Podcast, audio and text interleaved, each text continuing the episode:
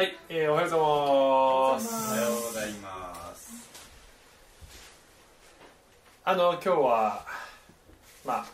さっきも言いましたけど説明会が後であったりしますので、まあ、メッセージもちょっとなるべくコンパクトにまとめたいと思っております。努力します。使徒の働きのね話をねずっとしてるんです。で今日はバルナバという人物を取り扱ってまいりたいと思います。はい皆さんこの人の顔はよく見ますか？バルナバさん。これバンダマじゃないよねどう見ても。この人の顔は皆さんの、えーお財布の中に入ってますか？この人の顔よりも樋口一葉さんの顔の方がよく見るとか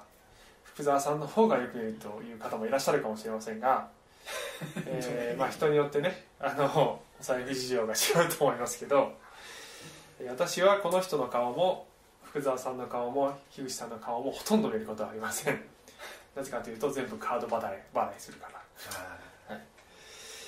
でこの人はまあ、えー皆さんご存知の通り細細菌世界的な細菌学者でねですよね、えー日本のお札になるくらいすごい立派な人生を生きた人なんだろうなって思ったらうん。そんな感じじゃないんだよね。この人本当ねもうどうしようもない人ね。本当にどうしようもない人。あのまあ凄まじい努力家であることはまあ間違いないと思いますけども、まあ、欠点もたくさんあったわけです。特によく言われるのが非常に浪費家だったってねよく言われますね。もうお金が手元にあるととにかくもうそれを、えーお酒や女遊びに使ってしまうというひど いそういう人です。人からお金を借りて人のお金でももうどんどん使ってしまうというねそういう人です。でこの人はまああの最終的には学者として大成するんですけども、まあ、最初は医者になろうとするんですよね。医者になろうとするには、まあ、勉強するにもえ進学するにもテストを受けるのにもお金がかかる。なので、えー一生懸命ですねこうお金を工面しようとするんだけど、まあ、どんどん使っていくわけです。そんな彼が、えー曲がりなりにも曲がりなりにもじゃないね。立派に大成することができたその背後には、えー彼を支えた人物がいたんですね。それがこの人ですね。この人です。え千脇さんという人です。この歯医者さんですね。立派な歯科医だったんです。で、えーこの人はまあ若い時にですね野口英世と会って確かこの人の方が6歳ぐらい年上、まあそんなに年が変わるわけではないねしかしね野口さんのねまあその才能と、えー将来の可能性というものに惚れ込むわけですよ彼は。そしてまあ千脇さんもすごい金持ちだったわけじゃないんです。だけどもう一生懸命一生懸命野口さんのためにお金を工面し続けるんだよね。本当に自分の給料からサポートしたり、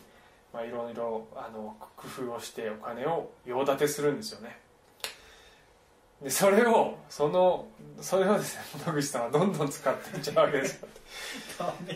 であの野口さんは最終最のその勉学の途中でアメリカに留学するんですけどね。えその前にまあ何百万っていう渡航費とかそういうものもあのこうなんとか工面して得るんですけどそれを留学直前に一晩で、えーお遊びで使っちゃうんですよね その時には千脇さんももう唖然としたというふうにね伝えられてますけれどもそれでもまたその留学ができるように彼はお金を工面するんですよね。で、えーその時に野口さんは本当に涙をしてあの涙をこらえきれなかったっていうふうに言われてます。というように、まあ、このどうしようもない野口さんが、ね、今お札の顔に慣れているのは彼を支え続けた。彼を見捨てなかった。その支えた人がいたからだ。千秋さんの千秋さんがいなかったので今お札になってなかったかもしれないですね。はい。で今日の話のポイントは、ね、一人一人のうちに神様の植えた可能性があるんだっていうねことであります。一人一人っていうのは誰のことかというと、えー自分のことでありそして、えー皆さんのお隣の人であり、えー皆さんのその,、えーその社会生活職場とか学校とか、えー皆さんが生活している中で周りにいる人でありえーそして皆さんが、ね、あの人はもう本当にダメだなあいつはって思っている今頭の中にパッて浮かんだ顔の人ですね。いるんじゃないですか？そういう人が。あの人はもうダメだなって、ね、断定しちゃうのね私たちはね。でもその人の中にも神様が植えた可能性があるって。もしかしたら違う光で見ることができたらもしかしたら皆さんは野口英世にとっての千秋さんになれるかもしれません。さてそんな話をですねこのバルナバという人を通してね学んでいきたいんですけど今までの話を、ね、少し復習しますと、まあ、先週の話はですねえこの福音というものが初期のこのですね教会においてどんどん広がっていく中で、えサウロ、まあ、後にパウロという名前がよく用いられるようになりますが使徒パウロになる人は迫害をしていましたがこの復活のイエス・キリストと出会ってサウロは、まあ、パウロは、え改心しそして今度はキリストを伝える人になりました。というのが先週の話でした。でこのですね、まあ、サウロという名前になっているのでサウロと呼びますけどパウロと同じ意味です。サウロは、まあ、このあの自分が改心してからしばらくあのちょっとタイムギャップがあるんだけれどもエルサレムに行くんですよね。で彼がさいあの改心したのはダマスコという町で改心したんですが彼はエルサレムに行くんです。で26節から読むとエルサレムについて弟子たちの仲間に入ろうと試みたが皆は彼を弟子とはだとは信じないや恐れていたって言わけです。まあそりゃそうだなんですよ。そりゃそうだよね。パウロとして、まあ、サウロちょっとねパウロってついついちゃいますけどパウロにしてみれば以前迫害を加えた相手にやっぱり謝罪をしたいっていうね。その和解をしなければならないっていう気持ちがきっと強かったんだと思います。きっとパウロにしてみてもこれはね怖いことだったと思いますね、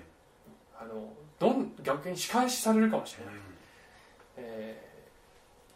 彼らが受け入れてくれるかどうかわからない。でも彼らのところに行って謝罪をしよう。勇気をも勇気を振り絞ってエルサレムに行ったんだと思います。でもやっぱり案の定、えーこのですね、えー他の人たちは他の弟子たちはパウロが信者のふりをしてもしかして内部情報をつかみに来てるんじゃないかスパイなんじゃないかとかいろんな疑心暗鬼を持ってしまうわけですよね、えーパウロは許しを恋に言ったわけですけれどもそれを受け入れてもらえない。非常に寂しい。状況だったところにこのバルナバさんが出てくるわけです。27節。ところがバルナバは彼を引き受けて人たちのところへ連れて行き彼がダマスコに行く途中で主を見た様子や主が彼に向かって語られたことまた彼がダマスコでイエスの皆を大胆に述べた様子などを彼らに説明した。というわけですね。ちょっと最後まで読みますけどそれからサウロはエルサレムで弟子たちと共にいて自由に出入りし主の皆によって大胆に語った。そしてギリシャ語を使うユダヤ人たちと語ったり論じたりしていた。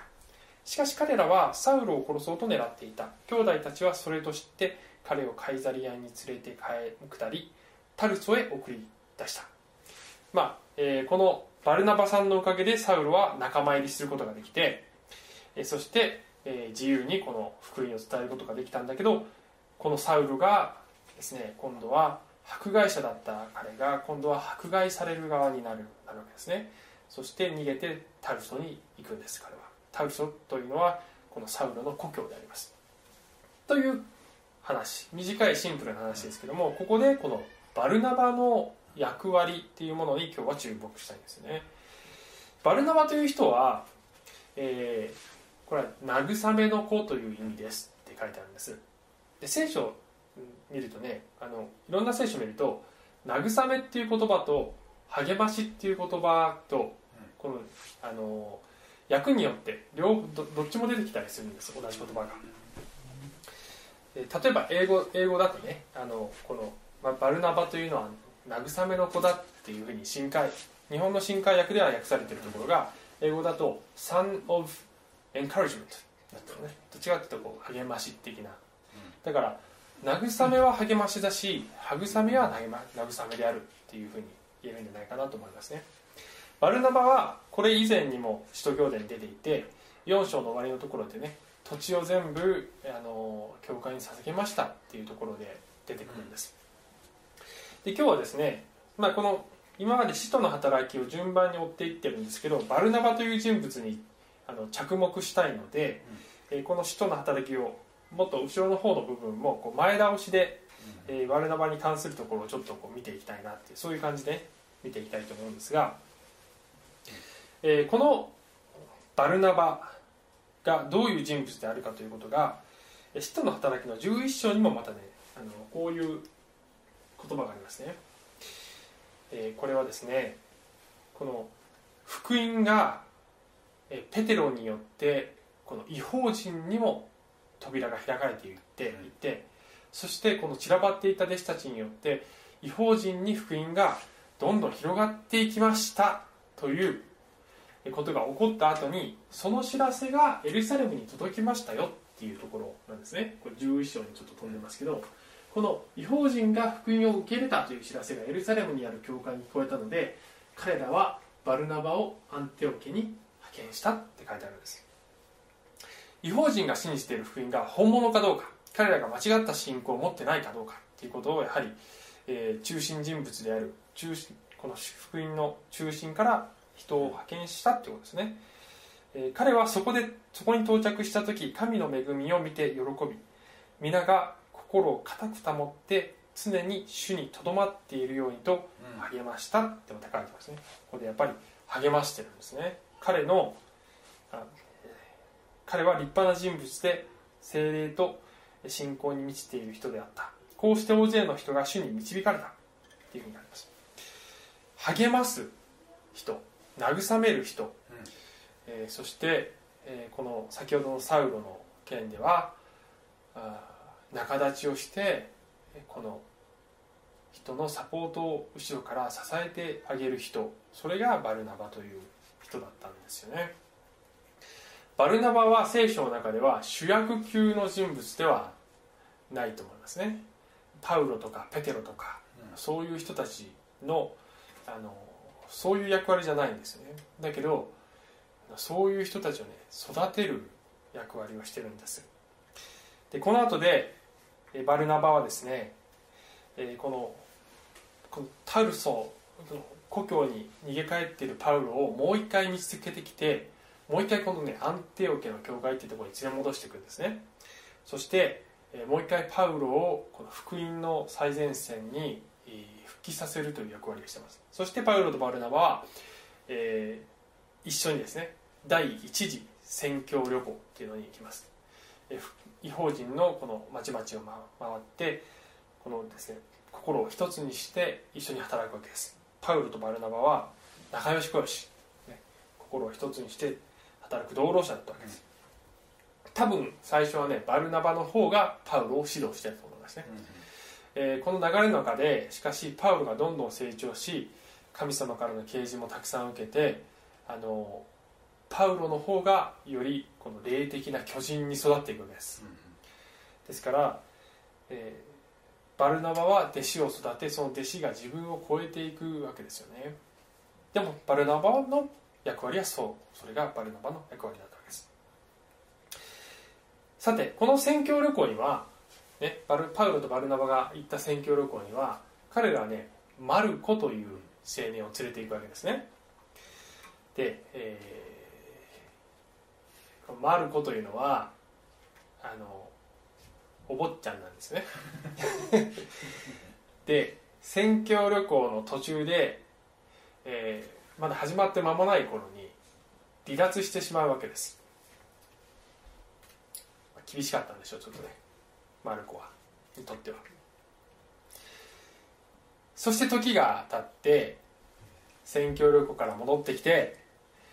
もう一回宣教旅行に行こうってパウロは、ね、第二次宣教旅行っていうのを始めようっていう話になるわけですよ。その時に揉めるわけです、はい、そこに問います。今度そこに問いますね。これ15章に問いますけど揉めるわけです。これは、えー第二次宣教旅行に行く時にパウロはね、えーこういうふうに言うわけです。幾日か経って後パウロはバルナバにこう言った。えー先に主の言葉を伝えた全ての町々の兄弟たちのところにまた訪ねて行って、えどうしているか見てこようではありませんか？っていう。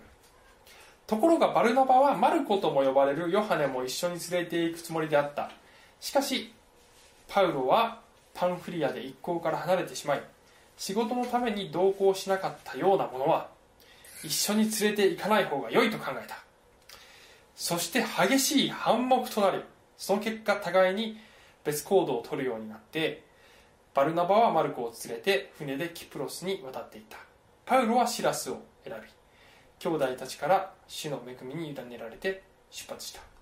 そしてシリアおよびキリキアを通り諸教会を力づけた。なわけです。これちょっと悲しい出来事だなって思うんですよね。えー、パウロとバラナバ喧嘩しちゃったの？ってね思いますよね。でねマルコっていうのはねあのバルナバのいとこだったんですね。ですからバルナバにしてみればまあそういうね親戚であるということの温情もあったのかもしれません。でもそれだけじゃなかったと思うんですね。このバルナバの性質から言ってマルコにまたもう一度チャンスを与えたいっていう気持ちがあったんだと思います。ここで見捨てるのは惜しいと思ったんだと思います。ちなみにねここでバルナバが与えているのはねセカンドチャンスじゃないです。これはねサードチャンスです。なぜかというとマルコというねあの人物はおそらくマルマルコの福音書にあすいません。おそらくじゃなくてねマルコの福音書の著者なんですけどマルコの福音書の中にある青年が出てくるんですね。でイエスが十字架にかけられるために捕らえられた時にあの逃げた青年がいた。泡布をまと泡布をまとったまま逃げた青年がいたっていうふうに書いてあるんですよ。でおそらくマルコはそれ自分のことを書いたんだろうってよく言われるんです。証拠はないんですけどおそらくそうだろうっていうのが通説ですつまりねイエス様が捕らえられる時にマルコはあの逃げましたよと、ね。パウロと宣教に行った時に逃げましたよと、ね。だからあのしょうがねえなこいつはっていうねもうだから軟弱なんですよ。マルコってやつは。パウロにしてみてももうちょっと当て足足手まといになるからねっていう論理があったんだと思います。だから彼は置いていこうっていうふうになったわけですね、まあ、それぞれにそれぞれの論理があったわけです。でもバルナバは彼にこれはね、まあ、サードチャンスが、まあ、何回目だったか分かんないけどとにかく彼を見捨てたくないっていう気持ちがあったわけですよね、まあ、このこともこのバルナバとパウロのこの反目も、まあ、これは人間の限界で2人ともねイエス・キリストじゃないですからそれぞれ、まあ、それぞれの良さとそれぞれの欠点もあったんだと思います。しかしそれも神様は用いて2つの宣教チームを作ってそれぞれにお持ちになられました。マルコ、ね、その後その後、えーその宣教をしてでその後ペテロの助手になるんだね、まあ、マルコはね。そしてペテロからイエス・キリストの生涯をたくさん聞いてマルコによる福音書を書くんですよねマルコによる福音書は、えーこの4つの福音書の中で一番最初に書かれた福音書でこのマタイの福音書とルカの福音書はマルコの福音書をベースにして書かれてるんですね。あのそれだけが情報源ではありません。あの他の情報源もあるんですがマルコの福音書をベースに書かれてる。つまりこのですね他の福音書のベースとなる一番最初の福音書を書くというこれはすごい偉業だよね。を成し遂げる青年にマルコは成長するわけですよ。なぜ彼がそこまで成長できたかっていうともしここでバルナバにも見捨てられていたら彼はそうならなかったんじゃないかなと思いますね。彼を見て彼の中にはまだ可能性があるって信じた人がいたからだから彼は最終的にものすごく大きく用いられる人に成長していったわけです。さてマルコには見切りをつけたパウロ。さらにそこから何年も経ってマルコについてどう思っていたかをということが分かる記述が今度ねパウロのテモテの手紙の中にちょこっと出てくるわけですよね、えーこれ何年も経ってからだと思いますね、えーテモテにパウロが書いた手紙にこう書いてますね。はい、えーテモテにこう言うんです。マルコを伴って一緒に来てください。彼は私の務めのために役に立つからです。っていうのですね。パウロがマルコを彼は有益な人材だっていうふうに後になって言ってるわけですよ。つまりマルコに対する見方が全く変わってる子でね。彼彼のね成長した姿を見たんだと思いますね。これまでに。想像するんですけどね。パウロが成長したマルコの姿を見た時に彼はどういうふうに考えたかなっていうのを考えるんですよね。俺あの時こいつ見捨てたよな。えこいつこんなに変わってるよって。ねこんなに立派になるの？あいつがって思ったんじゃないですか。きっと。そしてその時にこのバルナバの慰め励ましそして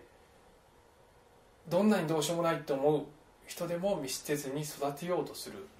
彼のその選択のこの力をパウロは再発見したんじゃないかなって思うんですよね。あの時パウルあバルナバがこいつを育てたんだな。だから今こいつは育ったんだなってパウロは肌と気づかされたんじゃないかなって私想像するんです。結局バルナバはパウロというねものすごい偉人巨人を育てそしてマルコという偉人も育てたんですね。でバルナバ自身はすごい偉業を成したってわけじゃないんだけど偉偉業を成した人を支えた人になった人なわけですよ。あの私個人的な話でねあの昔信仰で悩んでる時の話をよくするんですけどこの教会の前に私が行ってた原村にある教会に、まあ、ノルウェー人のねフロイラン先生っていう方がやってらっしゃるんですけど私その教会に行き始めた時にあのやっぱりまだねかなり悩んでたんですね信仰でね。でもう精神的にもねもう本当に病んでいて結構ボロボロの状態だったんです。で、えーカウンセリングをしてくれるってどっかに書いてあったから「あの先生話聞いてください」っつってロイラン先生にね話を聞いてもらったりなんかして。もうなんか本当神様を信じるの大変なんですよ。もうなんか疑問もいっぱいあるし。もうなんか本当にねってねぐちゃぐちゃぐちゃぐちゃぐちゃぐちゃぐちゃぐちゃ言ってたのフロイラン先生は「君と話をしてるとワクワクする」って、ね、言ってくれたのねあのね英語で話したね英語でね「thrilled」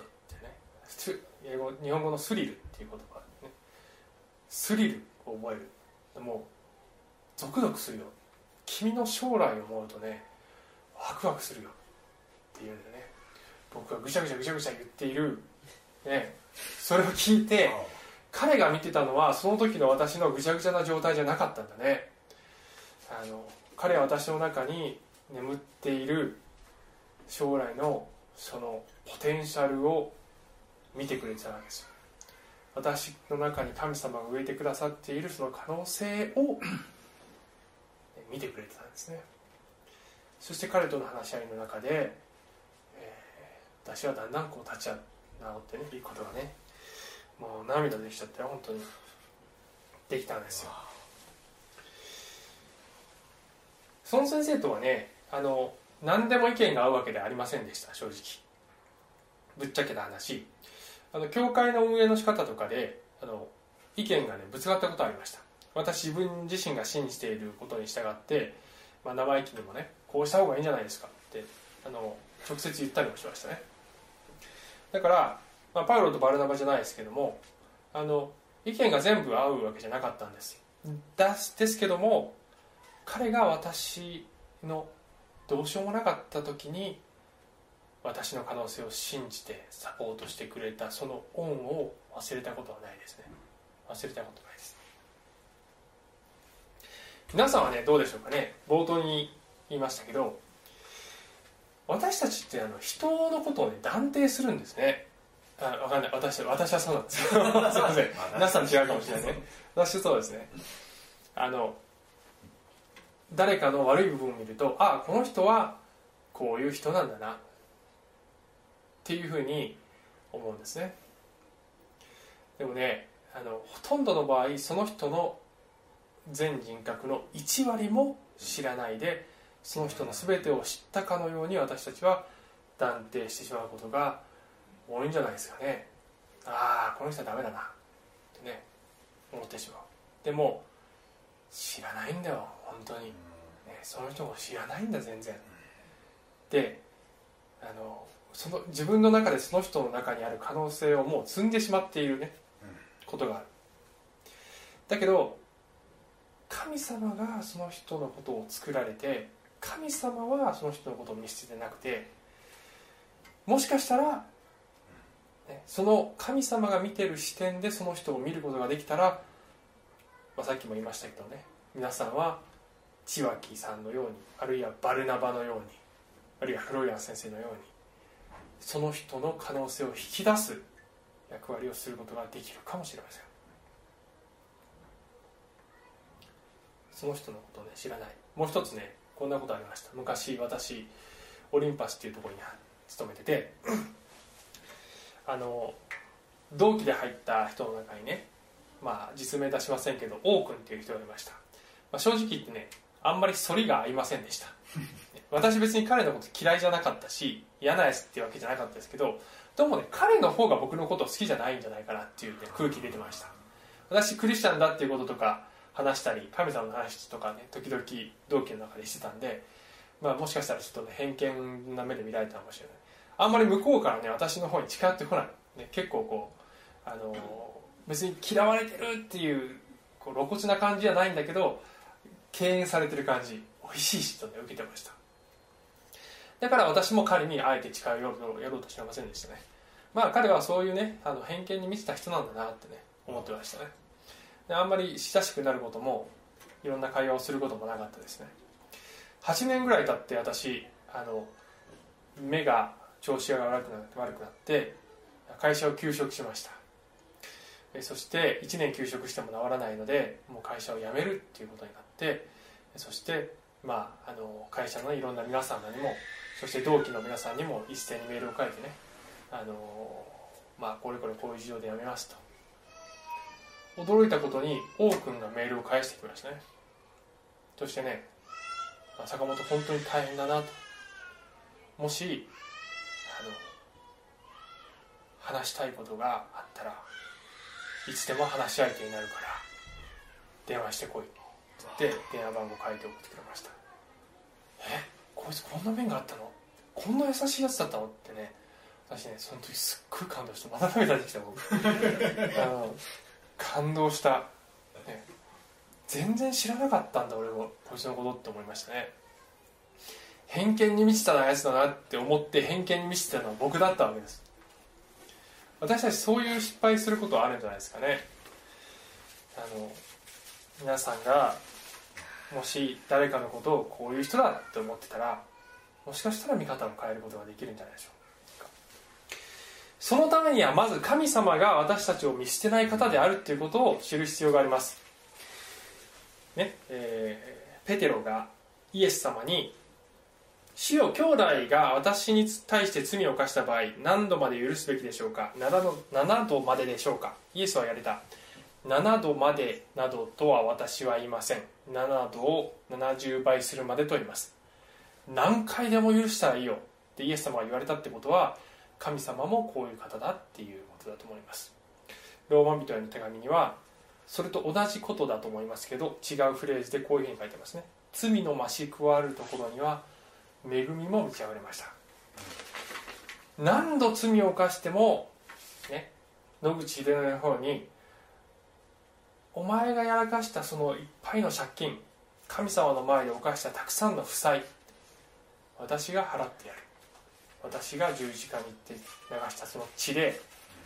もう全部払ってやってる。お前がもう一度私に仕えたいと思うなら何度でもお前を投用してやる。